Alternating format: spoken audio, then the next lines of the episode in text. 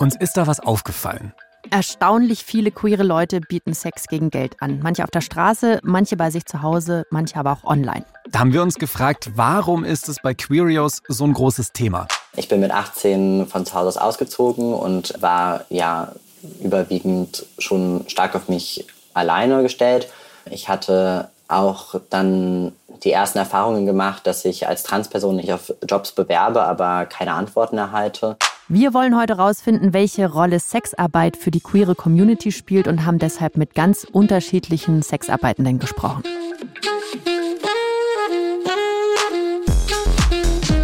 Willkommen im Club. Der queere Podcast von Puls.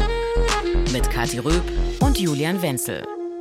Prostituierte, ähm, Huren, SexarbeiterInnen, äh, Callboys, Callgirls, Escorts, äh, StripperInnen, Was Stricher. willst du uns sagen, Julian? Es gibt sehr, sehr viele unterschiedliche Bezeichnungen für die Menschen, über und mit denen wir in dieser Folge sprechen. Ja, das stimmt. Es gibt auch unwahrscheinlich viele Formen von Sexarbeit einfach. Und die werden wir heute zum Großteil kennenlernen. Jetzt kommen wir aber erstmal zu den Begrifflichkeiten. Also Sexarbeit, ist das jetzt das richtige Wort? Oder sage ich lieber Prostitution oder Ja, das ist ein wichtiger Punkt. Also da gibt es eine ganz große Diskussion. Viele sagen, Prostitution ist eher so der Überbegriff, wenn es unfreiwillig passiert. Und Sexarbeit ist der Überbegriff, wenn die Person das freiwillig macht. In wissenschaftlichen Texten habe ich aber deutlich häufiger von Sexarbeit gelesen, so als neutraler Begriff, also auch als Überbegriff für Prostitution. Und deswegen übernehmen wir das jetzt einfach mal hier so als Überbegriff für die Folge. Das sagt jetzt aber nichts darüber aus, ob der Sex an der Stelle freiwillig oder unfreiwillig angeboten wird. Okay, Sexarbeit. Und wenn ich an Sexarbeit denke, haben wir schon gesagt, kann ganz unterschiedlich aussehen. Da denke ich erstmal an ein Bordell, neben dem ich gewohnt habe ganz lange im Studium. Ach, hast du da mal daneben direkt gewohnt? Ja, Bist so, rein? so um die Ecke. Ich bin da nie rein, aber ich weiß, dass wir uns das ganz oft vorgestellt haben. So, hahaha, da könnten wir mal klingeln und so. Rückblickend ist es nicht sehr cool, weil das einfach, ich glaube, da haben nur Frauen gearbeitet, es sind einfach Frauen, die ihren Job machen. Und ich bin mir sicher, dass da ganz viele Leute klingeln und einfach äh, Klingelstreiche spielen tatsächlich. Ähm, Habe ich aber nie gemacht. Und dann hat eine Freundin von mir für so, weiß ich nicht, zwei, drei Monate oder so mal Escort angeboten online. Und davon hat sie mir erzählt.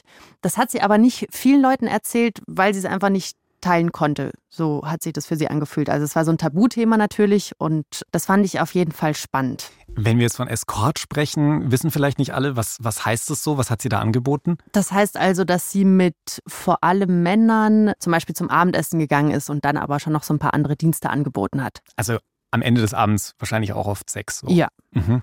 Was ich bei dem Thema erstaunlich finde, dass niemand so genau weiß, wie viele Menschen in Deutschland wirklich ihr Geld mit Sexarbeit verdienen. Alles ist vermessen und gezählt, aber da wissen wir irgendwie nicht so genau drüber. Außer Ende letzten Jahres waren offiziell 23.700 Prostituierte in Deutschland gemeldet. Aber komm, Machen wir uns nichts vor. In Wirklichkeit ist die Zahl viel, viel höher. Also die Schätzungen gehen hoch bis zu 400.000 Menschen in Deutschland. Aber auch die Zahlen sind null zuverlässig.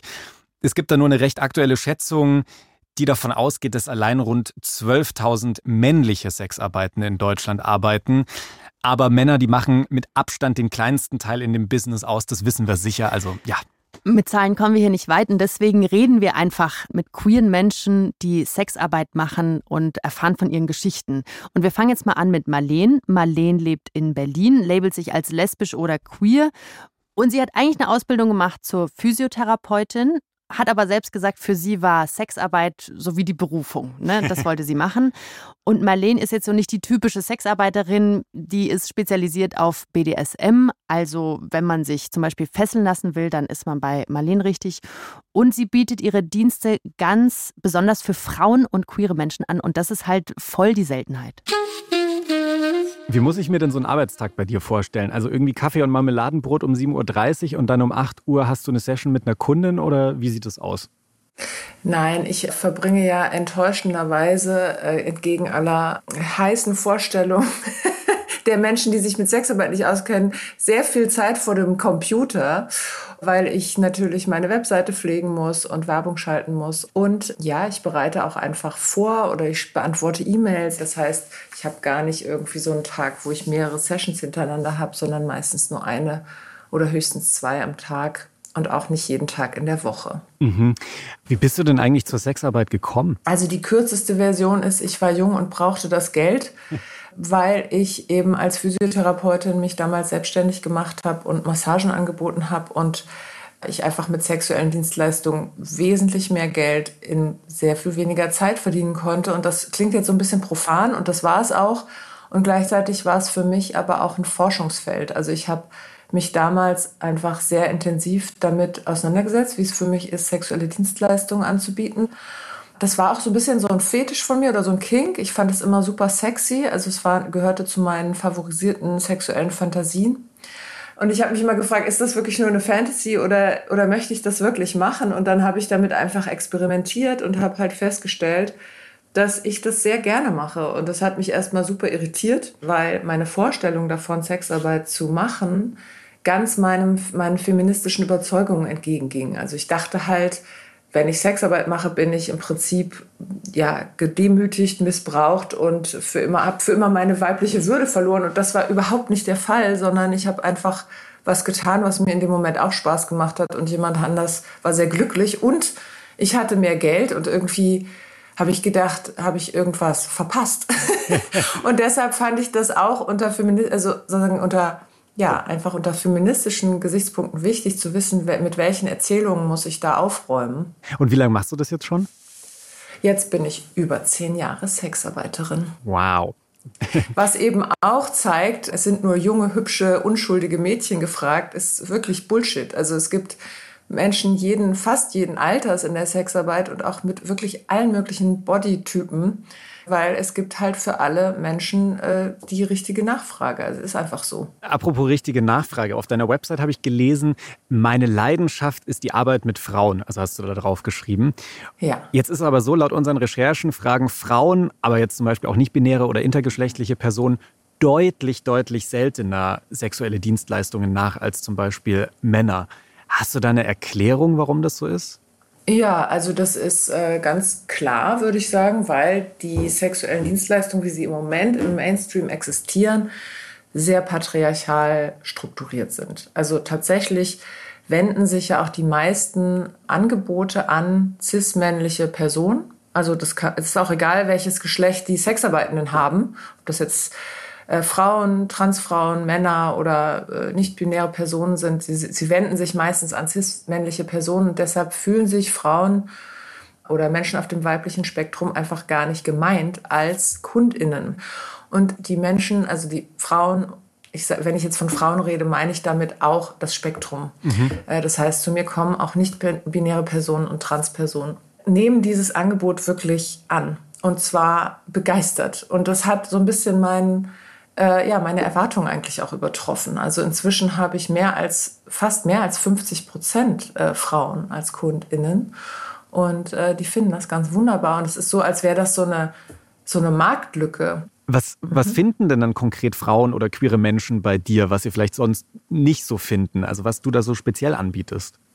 Dem sexuellen Forschen widmen Frauen und auch queere Personen häufig nicht so viel Zeit, nicht so viel Energie. Also es gibt ja immer noch gerade für Frauen so eine eher so eine Duldungskultur, was Sex betrifft. Es passiert irgendwie und wir gucken, dass wir da so irgendwie heile durchkommen und dass es quasi ein sexuelles Empowerment gibt und, und wirklich zu wissen, meine Sexualität matters und meine Orgasmen sind wichtig und die Frage, wie ich Pleasure oder wie ich Genuss empfinde sexuell, das, das ist eine Fragestellung, der ich nachgehen will.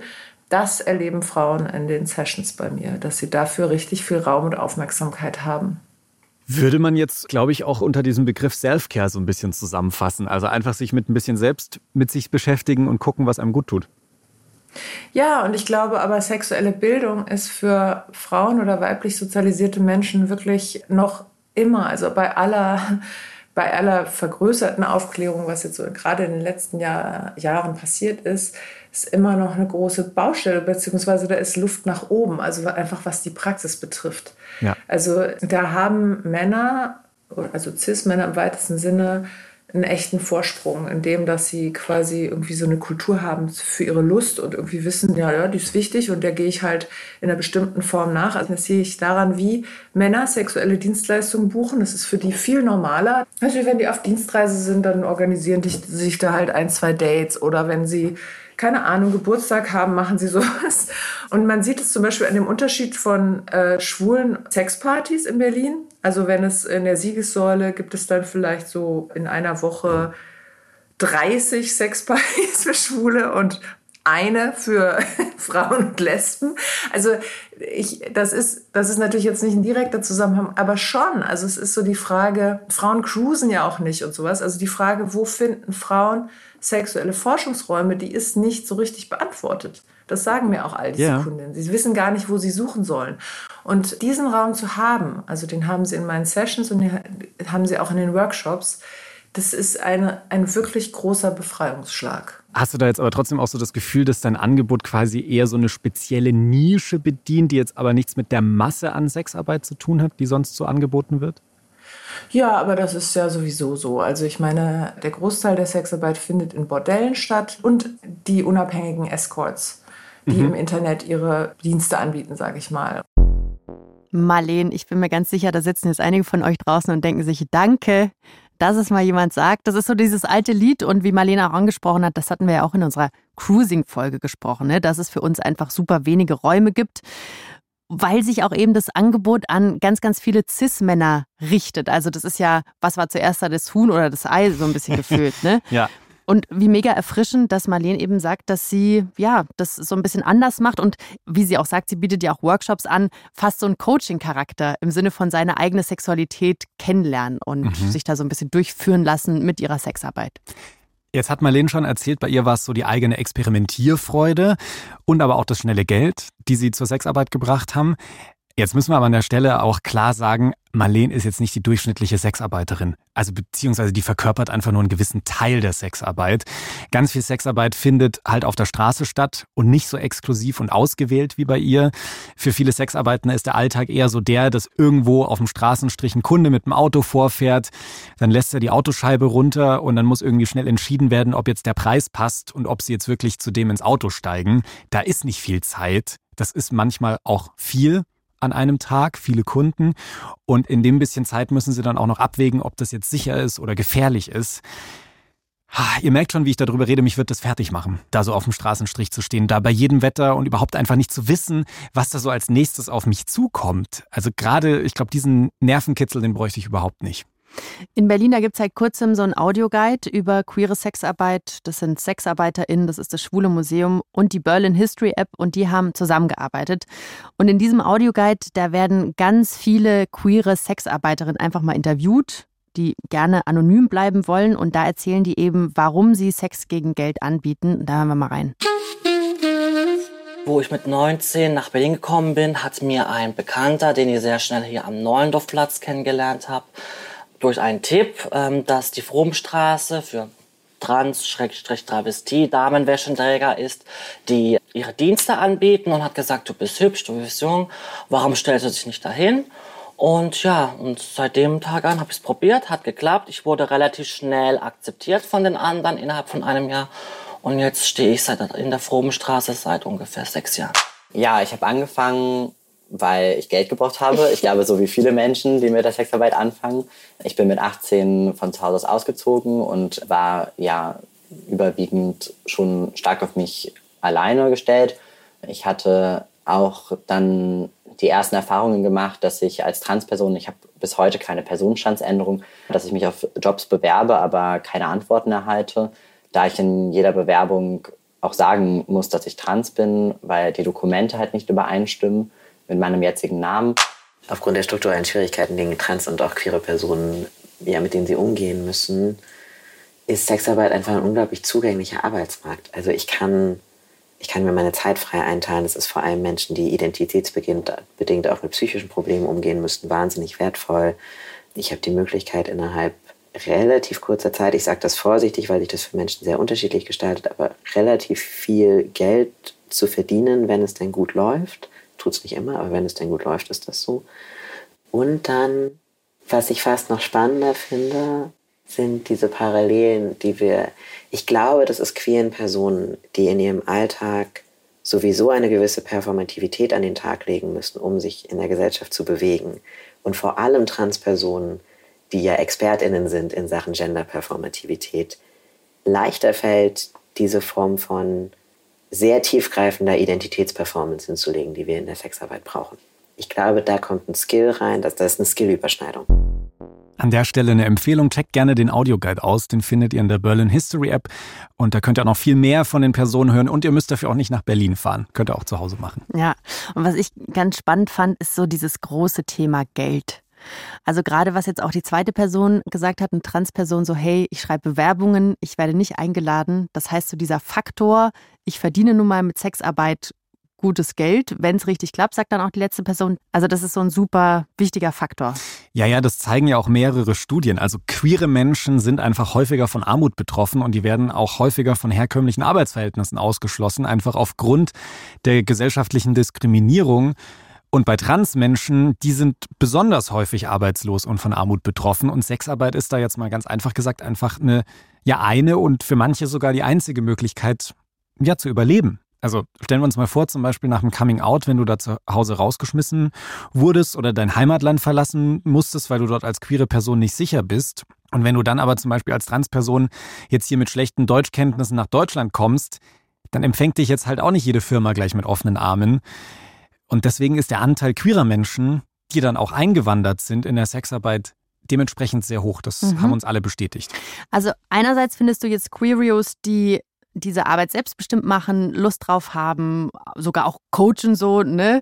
Mhm. Ähm, also so zu fairen Bedingungen auch. Und auf der anderen Seite ist eben Sexarbeit, und das müssen wir ganz klar auch sehen, einfach ein Sammelbecken von ganz vielen queeren Menschen, die von der Gesellschaft verstoßen wurden, die vielleicht abhängig sind und das Geld brauchen sind wir am Ende zwar alle, ob jetzt Sexarbeit hin oder her, aber ja, wenn du da dann einmal schnell Geld verdienst, dann bleibst du da halt vielleicht auch leichter hängen. Weil du vielleicht nicht die Wahl hast und dann werden manche sicherlich auch zur Prostitution gezwungen. Ja, und das kann auch richtig gefährlich sein. Also zwischen Oktober 2021 und Oktober 2022, da wurden weltweit 327 Morde an trans- und nicht-binären Personen erfasst. Und bei den ermordeten Personen, bei denen man den Job wusste, das wusste man nicht bei allen, aber bei denen man es wusste, arbeitete die Hälfte in der Sexarbeit. Mhm. Die Hälfte! Das finde ich schon krass. Und auch die Sexarbeitenden aus dem Audioguide, die berichten, dass es immer wieder gefährlich für sie wird. Gerade in den letzten Jahren hat es zugenommen. Die Gewalt, habe ich gemerkt, ist seit den vier Jahren extrem gestiegen. Das heißt, Pfefferspray-Angriff, Autoangriffe, Diebstähle. Mir wurde auch schon mal zweimal die Handtasche äh, versucht zu klauen. Zweimal wurde ich mit Pfefferspray in sechs Jahren besprüht, so mit Eier versuchen abzuschmeißen. Also das ist wirklich in den vier Jahren explodiert. Und würde ich sagen, ja, klar, sind nicht alle so, aber die Leute, die halt zu uns auf die Straße kommen, meistens sind es in Gruppen, hat sich der Kundenklientel schon sehr verändert, ist aggressiver geworden. Man muss halt echt überlegen, gehe ich mit ihm, riskiere ich das oder warten da hinten vier andere? Oder gehe ich, steige ins Auto ein, der fährt mich irgendwo hin, wo ich aber gar nicht möchte. Ich habe ja meinen Stammplatz, dann warten da irgendwie fünf andere Leute. Also es, man hat schon öfters Bauchschmerzen. Man muss da echt auf seine Menschenkenntnis achten, die man dann in diesen Jahren auf diesem Straßenstrich gelernt hat, wirklich auf das hören. Puh, das sind schon ganz schön klare und auch ernüchternde Worte. Jetzt sind Kathi und ich ja in den letzten Jahren ziemlich intensiv in der queeren Community unterwegs. Und mir fiel da was auf. Und zwar, welche Rolle Sexarbeit für unsere Community spielt. Da wurde nie mit mir drüber gesprochen. Also bei all den Kongressen, auf den Partys und sonst wo wir waren, ist es nie ein wirkliches Thema. Und ich vermute mal, dass viele Queerios einfach nicht so wollen, dass ihre Community mit Sexarbeit in Verbindung gebracht wird. Ja. So dieses Schmuddelimage, mhm. was da dran haftet, quasi nicht mit der queeren Community so in Verbindung bringen. Aber ich finde das wahnsinnig gefährlich, weil so zum Beispiel die Diskriminierung, die auf dem Arbeitsmarkt ja existiert, nicht offen als Problem angegangen wird, weil man dann nicht drüber redet. Also das ist gefährlich. Ja, stimmt. Und mit Sicherheit atmen da jetzt oder seufzen so ein paar von euch auf und denken, ja, also so richtig welcoming sind wir jetzt nicht. Aber ja, deswegen auch wichtig, dass wir die Folge machen, natürlich. Interessant finde ich aber auch, dass gerade viele Sexarbeitende sagen, dass sie von der queeren Community deutlich offener aufgenommen werden, weil die Community oft auch sexpositiver ist mhm. und sie in der restlichen Gesellschaft oft noch viel extremer verstoßen werden. Mhm. Kleiner Cut an der Stelle. Signalisiert mit einem tiefen Einatmen. Ja. Als nächstes will ich gerne über einen Trend sprechen, der gerade, finde ich, durch Corona wahnsinnig big wurde, und zwar OnlyFans. Da sind einfach super viele Leute eingestiegen. Ja, wer da noch nicht drüber gestolpert ist, das ist eine Plattform von CreatorInnen, die hauptsächlich Nacktbilder hochladen oder sexy Videos oder so aller Art und zum Teil eben auch Sextapes und du zahlst dann dafür und dann wird es freigeschaltet und du kannst es sehen. Also OnlyFans ist quasi so ein neuer Weg der Sexarbeit. Einer von vielen, so von vielen neuen Wegen. Und die Sexarbeit, muss man sagen, verlagert sich gerade allgemein einfach viel mehr ins Internet. Also sowohl das Anbandeln, also dass man mögliche KundInnen dort kennenlernt, dann vielleicht erstmal schreibt, vielleicht Bilder austauscht und sich dann trifft. Also das wären so typische Escort- oder Sexting-Seiten.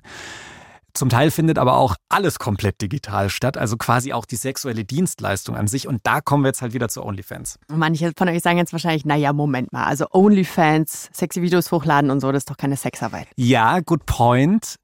Da muss ich an der Stelle sagen, es gibt jetzt nicht so die eine totale fixe Definition von Sexarbeit, haben wir ja schon am Anfang drüber gesprochen. Und ganz viele werten aber zum Beispiel Pornos drehen, auch als Sexarbeit, einfach weil das ja auch eine sexuelle Dienstleistung ist, die gegen Bezahlung stattfindet. Mhm. Und ich kenne übrigens wahnsinnig viele queere Männer, die OnlyFans machen. ja, da muss ich ein bisschen an Marlene denken von Anfang. Die wird sagen, told you so, weil ich habe wieder da den gleichen Stempel im Kopf, dass OnlyFans halt so eine Dudes-Sache ist. Ne? Ich kenne keine einzige lesbische Frau, die das macht zum Beispiel. Ja, aber gerade auf der Plattform sind sehr, sehr viele queere CreatorInnen unterwegs, mhm. sagen immer wieder viele. Ich habe mich jetzt mit Tim zusammengeschalten, um das Klischee zu erfüllen. Tim ist ein schwuler Influencer. Der postet auch schon recht lange freizügige Bilder, unter anderem auf Instagram. Aber der ist erst seit ein paar Monaten auch auf OnlyFans unterwegs. Erzähl uns mal, was hast du denn zuletzt auf OnlyFans gepostet? Das letzte, was ich gepostet habe, war mich in so einem Outfit, so einem Wrestlinger-Outfit. Da habe ich halt so drei verschiedene Bilder. Einmal für Instagram, wo halt so eine kleine Flamme davor ist, weil ich halt Angst habe, gesperrt zu werden, weil die halt ein bisschen, Vor was? Ja, äh, weil man da halt was durchsieht. Deswegen habe ich da die Flamme drüber gemacht. Für Twitter habe ich dann sozusagen im schlaffen Zustand, dass man das sieht, was unter der Flamme ist. Und bei OnlyFans habe ich dann halt mit Gesicht abgeschnitten den Anzug an mit einem harten drin. So. Das war das Letzte, was ich gepostet habe. Alright. Kann man sich was drunter vorstellen? Ja. Was halten so deine Familie oder dein, dein Freund oder auch so dein Freundeskreis davon, dass du da jetzt mit OnlyFans ja Geld verdienst? Also die Mama weiß es jetzt nicht. mein ähm, Bruder weiß das. Der, der hat auch gesagt, als er Single war, wenn er, wenn er die Reichweite hätte und so und könnte was dazu verdienen, würde es auch machen. Also der hat gesagt, mach doch. und ähm, mein äh, Freund hat ja auch gesagt, also er hat mich eigentlich dahingehend motiviert. Also 2019 habe ich noch gesagt, mache ich nicht, never ever. Dann hat sich Instagram aber jetzt in letzter Zeit ein bisschen verändert zum Schlechteren. Meine Reichweite hat sich halt halbiert. Ne? Mhm. Und ich habe ja immer noch den gleichen Aufwand. Ich, ich mache halt Bilder, ich bearbeite die halt noch nach der Arbeit. Er hat gesagt, ja, wenn du schon die Zeit investierst, dann mach doch OnlyFans, da kriegst du wenigstens Geld dafür. da können wir uns so, ein bisschen mehr leisten. ja, klar, das ist ein netter Beiverdienst. Verrätst du, wie viel Geld du im Monat mit OnlyFans verdienst? Also ich kann sagen, dass das, was ich jetzt als Gehalt verdiene, mehr als doppelt so viel bei OnlyFans bekomme. Aber da gehen dann Steuern ab. Okay, krass. Also das ist ja spannend. Also, du, du, hast ja gesagt, du hast ja. einen normalen Job, aber du verdienst bei OnlyFans deutlich mehr. Habe ich das richtig verstanden? Also ja. ich weiß nicht, was da dann am Ende übrig bleibt. Das sehe ich dann nach der Steuererklärung. Aber aktuell ist es ja mehr, als ich in meinem normalen Job verdiene. Das ist schon heftig und unfair irgendwie, wenn man bedenkt, dass man, dass man Ausbildung gemacht hat, dass man studiert hat, dass man hier auf Jobsuche gegangen ist, Berufserfahrung gesammelt hat und dann ja, macht man dann mit solchen Sachen mehr Geld. Würdest du sagen, du bist finanziell allein in der kurzen Zeit, in der du jetzt auf OnlyFans bist, abhängig geworden von der Content-Produktion dort? Also mal angenommen, OnlyFans würde morgen zum Beispiel dicht machen oder würde dich sperren. Mhm. Wäre mhm. das ein Problem für dich? Nö, wäre mir egal. Weil also, du halt auch noch einen anderen, ja, spießigen Job hast, sage ich jetzt mal. Ja, ja, genau. Also ich, ich arbeite ja beruflich als Marketingmanager ja mit anderen, mit weiblichen Bloggern zusammen für eine Brand. Und ich finde ähm, diese ganze Blogger-Geschichte sehr cool, aber auch gefährlich. OnlyFans hat ja auch mal diskutiert, ob sie halt wirklich diesen sexuellen Content entfernen oder nicht mehr zulassen. Und deswegen setze ich darauf überhaupt gar nicht. Wer weiß, ob OnlyFans ne, die, die Richtlinien irgendwie ändert oder dass die Leute eben einfach kein Interesse mehr haben, weil ich in Anführungszeichen zu harmlos bin. Ich will mich da aber auch von niemandem irgendwie zwingen lassen, dass wenn ich jetzt sehe, meine Abonnenten sinken und sinken, dass ich jetzt sage, okay, jetzt muss ich hier Hardcore-Porno machen. Also ich lasse es wirklich nebenher laufen und sammle mir da Geld an. Das heißt also, du bist ja nicht wirklich abhängig jetzt von dieser Plattform, was jetzt so wie meine Recherchen bisher gezeigt haben, eher so die Ausnahme ist. Also viele andere CreatorInnen sind dann doch abhängiger. Was ist so der Reiz für dich daran? Sagen wir es mal so, ich habe früher sehr viele Selbstzweifel gehabt. Manche kennen das ja, ne? wenn man da mit anderen vergleicht, hätte man gern einen größeren Schwanz. Ach so. Und so Geschichten. Und ähm, ich, ich, ich habe mich nie so d'accord damit gefühlt. Ich habe das jetzt gemacht, ich habe wirklich durchgehend positives Feedback bekommen und das zeigt mir halt, dass ich vielleicht noch anderen, die jetzt nicht so XL haben, einfach ein bisschen da die Angst nehmen kann, dass sie sich für die Größe irgendwie schämen, weil ich musste auch erstmal lernen, damit d'accord zu sein. Hast du dich schon mal mit Leuten, die dich abonniert haben, getroffen im echten Leben? Nö, ich mache es aber auch noch nicht so lange. Ähm, aber ich würde es, glaube ich, auch nicht machen, weil ich da zu viel Angst hätte. Und außerdem, da wird mein Freund sagen, nein. also das heißt, du könntest dir jetzt auch nicht Sex gegen Bezahlung vorstellen, zum Beispiel. Nee. Das ist ja jetzt spannend. Andere können sich das ja sehr, sehr gut vorstellen. Jetzt heißt es also, du lädst wirklich nur, nur in Anführungszeichen, für mich wäre es schon viel zu weiter Schritt, aber du lädst Nudes-Content von dir hoch online. Jetzt ist für mich die spannende Frage, würdest du dich selbst als Sexarbeiter bezeichnen oder sehen? Würde ich jetzt nicht sagen. Warum? Ähm, kommt ja immer drauf an, was du als Sexarbeit definierst. Genau wie verschiedene Leute anders definieren, was Sex ist. Die einen sagen, Sex ist nur Analverkehr. Für mich ist halt Sexarbeit für meine Definition, dass so in diese Escort-Richtung halt geht oder halt, wenn äh, Follower auf OnlyFans gewisse Wünsche haben, dass man das dann eben live mit denen durchführt. Ich mhm. wüsste jetzt nicht, wenn jetzt jemand sagt, ich will dich auf einem Dildo reiten sehen, kannst du für mich das Video machen. Ich würde 30 Euro überweisen und das, ob, ob, ob das dann Sexarbeit ist, das, das habe ich für mich noch nicht einkategorisiert. Ja, das ist ein sehr interessantes Thema, was wir da am Ende anschneiden. Ich habe da mal nachgeschaut, äh, zum einen im Prostituiertenschutzgesetz. Und da kann ich jetzt schon mal sagen, als Prostituierter würde Tim jetzt nicht durchgehen. Aber ganz, ganz viele wissenschaftliche Definitionen, die sich mit dem Thema Sexarbeit auseinandersetzen, würden das, was Tim da macht und auch gerade das, was er da so beschrieben hat, also dass er noch mehr Content exklusiv Leuten gegen vielleicht ja ein bisschen mehr Bezahlung zuschießt, das würden viele Studien und viele WissenschaftlerInnen definitiv als Sexarbeit bezeichnen. Das finde ich ganz interessant. Mhm, und auch krass, wie viel Geld Tim einfach in kürzester Zeit macht über OnlyFans. Ne? Mhm. Und er hat jetzt so das Privileg oder den Vorteil, dass er nicht finanziell abhängig ist davon. Das sieht aber bei anderen queeren CreatorInnen total anders aus. Und das haben wir ja vorhin schon festgestellt. Also queere Personen sind nun mal ganz oft von Armut betroffen und gerade eingewanderte queere Personen kriegen oftmals am Anfang nicht sehr leicht den Job und deswegen ist OnlyFans halt so eine Möglichkeit, sehr schnell Geld zu machen.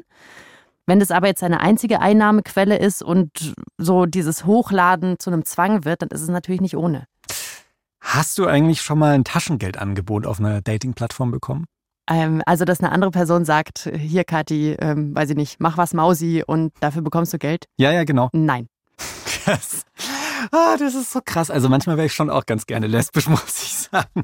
Ich habe selbst schon so oft Angebote in diese Richtung bekommen und ich habe das Gefühl, dass Taschengeldangebote also unter Gays als vollkommener Standard angesehen werden. Das mhm. ist fast allen schon mal passiert ist. Das zählt als Aufforderung zur Prostitution. Also ihr könnt das anzeigen, wenn euch das stört. Und ich finde, das ist auch ein Beispiel für Prostitution, für Sexarbeit in der queeren Community, dass es so normalisiert ist und eigentlich ganz oft stattfindet. Also ich habe da zwar immer Nein gesagt und tatsächlich auch einmal mit einer Anzeige gedroht und habe so gemeint, äh, also ganz ehrlich, was du hier gerade machst, das ist aber nicht okay. Aber andere nehmen dieses Angebot natürlich auch an und das ist ja auch vollkommen fein. Aber wir müssen uns trotzdem klar machen, letztlich passiert da gerade Sexarbeit in dem Moment. Und voll gut der Hinweis, dass ihr das anzeigen könnt. Es fühlt sich ein bisschen so an, als hätten wir mit einer Taschenlampe in so eine dunkle Höhle geleuchtet und, und ganz viel entdeckt, einfach weil ja. Sexarbeit so ein riesengroßes Tabuthema ist.